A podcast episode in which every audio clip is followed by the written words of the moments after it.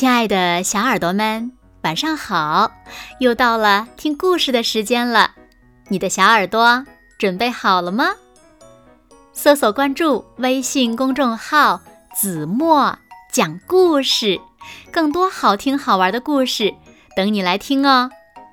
我是每天晚上为小朋友们讲故事的子墨姐姐。这话说呀。过了腊八儿就是年，这里的年呢，指的就是小年儿了。在北方呢，小年儿是腊月二十三，也就是今天。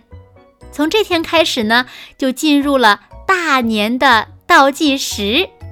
人们呀，要贴春联儿、扫尘、祭灶，准备年货，迎接大年。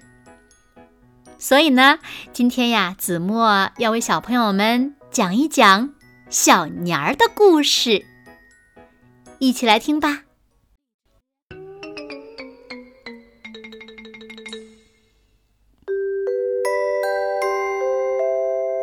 从前呀，有一个皇帝，嘴馋极了，走到哪儿吃到哪儿，只要没吃过的，他呀。都要尝尝。这一天，他闲逛到村子里，遇见了一个漂亮的姑娘。姑娘提着个篮子，装的什么呀？皇帝好奇地问。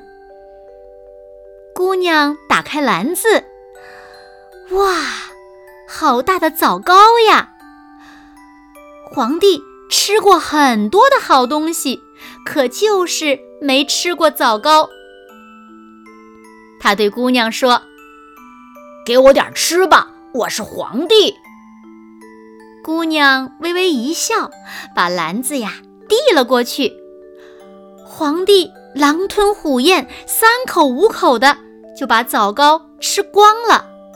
吃完后呢，打了个嗝，呃嗯，真好吃。接着，皇帝打起了坏主意。嗯，我要把这个姑娘带回皇宫，让她天天给我做枣糕吃。他对姑娘说：“你马上再给我做七七四十九块枣糕，做不出来我就把你带走。”姑娘听了，不慌不忙地说：“好。”他拔下头上的金簪，冲着篮子里一划，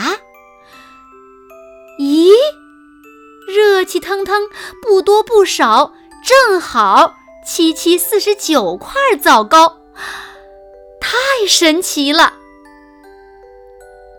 皇帝还没明白过来，他见难不住姑娘，就耍赖，让姑娘喂他吃。姑娘转过脸去，不搭理他。皇帝生气了，非要把姑娘带走。他伸手去抓，姑娘伸出手，一巴掌把皇帝打上了灶台。皇帝一下子贴到了墙头上。这下坏了，皇帝想下来，可怎么也下不来。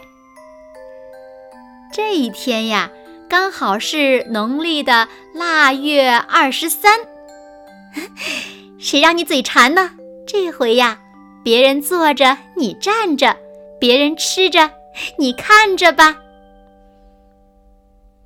说完，姑娘架起彩云飞上天去了。贪吃的皇帝呢，从此呀就成了灶王爷。从此以后呢，灶王爷就天天站在灶台边看人家吃饭。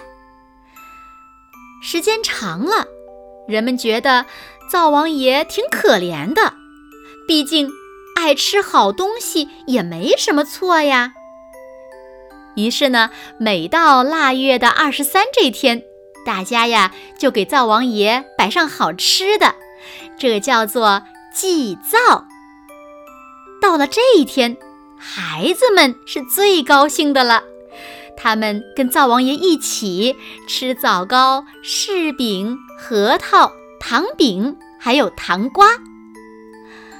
据说呀，过了腊月二十三，灶王爷呢就要上天呀，去跟玉皇大帝说说这一年来人间发生的事儿。可是呢，他吃了糖瓜，嘴巴甜，见了玉皇大帝就只说人们的好话。好了，亲爱的小耳朵们，今天的故事呀，子墨就为大家讲到这里了。在这里呢，子墨先要祝小朋友们小年快乐。诶，那小朋友们在你们的家乡过小年都有哪些习俗呢？快快留言和小朋友们一起来分享吧。好了，那今天就到这里了。明天晚上八点，子墨依然会在这里用一个好听的故事等你回来哦。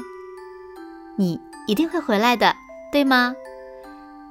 那如果小朋友们喜欢听子墨讲的故事，也不要忘了在文末点赞和再看，为子墨加油和鼓励哦。